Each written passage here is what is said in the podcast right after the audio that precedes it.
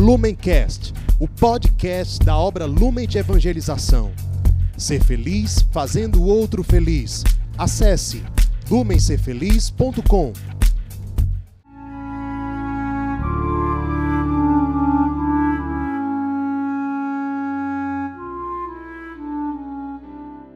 Os santos são sinais da presença do ressuscitado na história.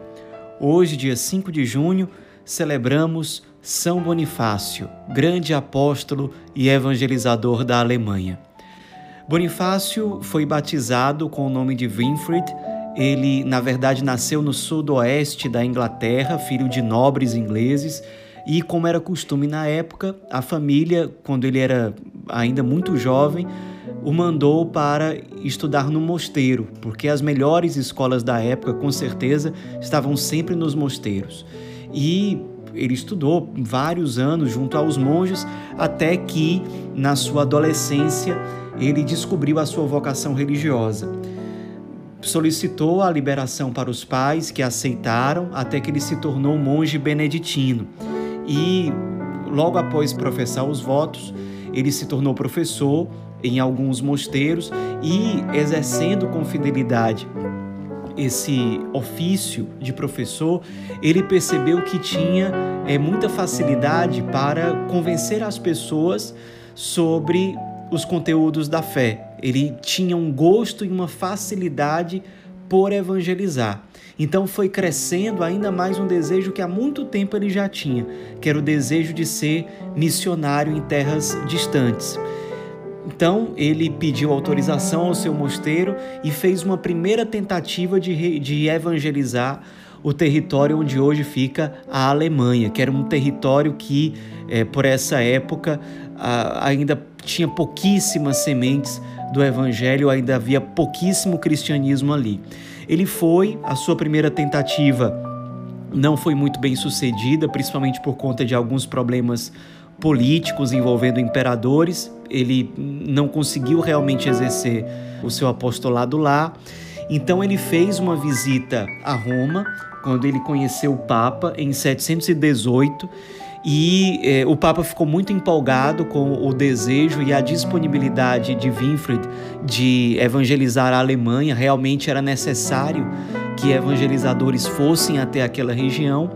O Papa sugeriu que ele adotasse o nome de São Bonifácio, né, de Bonifácio, que tinha sido um santo em Marte muito popular em Roma, e ele fez como o Papa pediu, e cuidado pelo Papa, protegido pelo Papa, ele foi até a Alemanha e aí sim o seu apostolado começou a dar muitos frutos ele foi convertendo cada vez mais pessoas pela sua pregação, foi conseguindo monges para ajudarem nesse trabalho de evangelização e ele foi batizando várias pessoas, catequizando, formando na fé. Foi um apostolado realmente muito fecundo, é um tempo em que ele viajou praticamente todo o território da Alemanha de norte a sul. Voltou para Roma, o papa já era outro, mas o novo papa continuou muito empolgado com a obra missionária do monge Bonifácio e deu ainda mais apoio e o nomeou, o ordenou bispo na região da Alemanha. Então ele voltou como bispo, começou a fundar vários mosteiros, começou a chamar, a trazer monges ingleses para evangelizar a Alemanha. É, entre os mosteiros fundados nessa época, destaca-se o famoso mosteiro ou abadia de Fulda, que é um local sagrado assim bem importante na evangelização e na história da Alemanha. Foi conseguindo muitas vocações, jovens que se tornavam religiosos pela pregação, pelo zelo pastoral que o bispo Bonifácio mostrava. E muito incansável, viajando permanentemente, criando mosteiros e dioceses, não tendo receio de pregar, e, e, milhares de pessoas iam realmente se convertendo a partir de todo o trabalho missionário que era pastoreado e, e coordenado pelo bispo Bonifácio. O seu zelo apostólico, o seu ardor pela evangelização era tão grande que ele chegou inclusive a extrapolar os limites da Alemanha, chegou a evangelizar a França e já depois de muito tempo que ele era bispo na Alemanha, ele deixou um sucessor no episcopado e passou a se dedicar a evangelizar a região da Holanda, onde praticamente não existia cristianismo.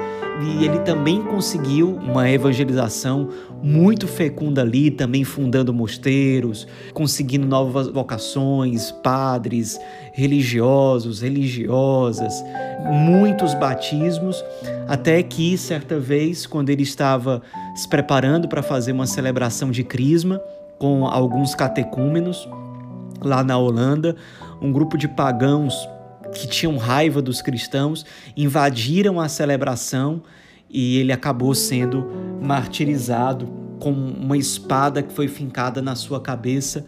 Ele morreu Marte entregando a sua vida a Deus, deixando como legado uma evangelização muito frutuosa na França, na Holanda e principalmente na Alemanha, onde ele é considerado como o grande apóstolo, o grande instrumento que Deus utilizou para evangelizar, para levar as sementes do evangelho, para levar o cristianismo até aquelas regiões.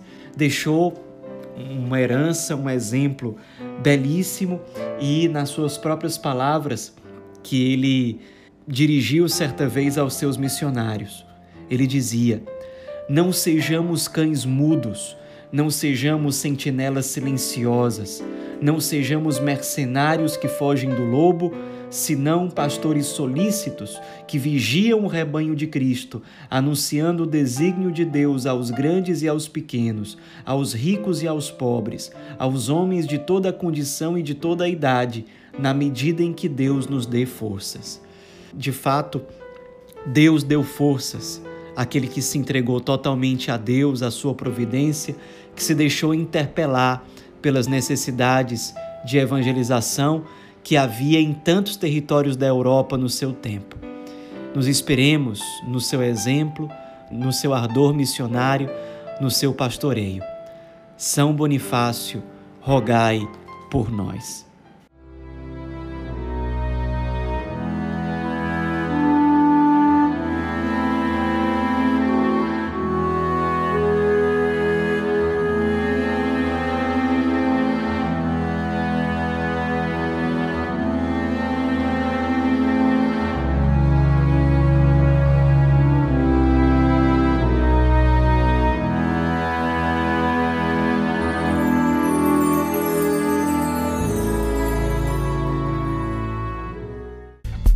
Lumencast, o podcast da obra Lumen de Evangelização.